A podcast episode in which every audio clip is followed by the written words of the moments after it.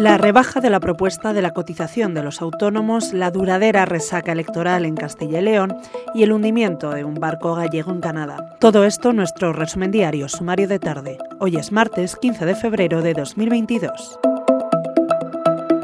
El ministro Escriba rebaja su propuesta para la cotización de autónomos pese a desconocer los ingresos de la mitad del colectivo. El Gobierno disminuye sus aspiraciones en el tramo de ingresos más habituales, entre 900 y 1.500 euros mensuales, y modificará el régimen de gastos deducibles.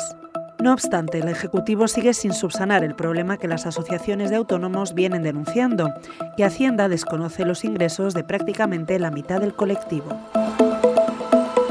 Ayuso prefiere a Vox en Castilla y León. Así lo ha asegurado la presidenta madrileña que insta a Genova a tomar urgentemente las riendas de la negociación para buscar con otros partidos lo que nos une, ha dicho. Ayuso se ha mostrado a favor de un pacto del gobierno con Vox en Castilla y León tras el 13 de febrero, en el que la suma de intereses haga frente al proyecto totalitario que, a su juicio, está destrozando España desde la llegada de Pedro Sánchez al poder.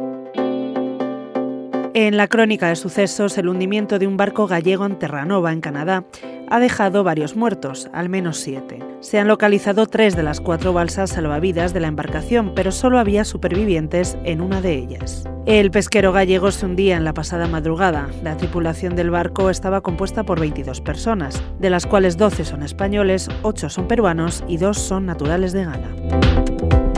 Con esta información lo dejamos por hoy. Te ha hablado Cecilia de la Serna. Lee esta y otras muchas noticias en theobjective.com. Mañana volvemos con más información. Hasta entonces.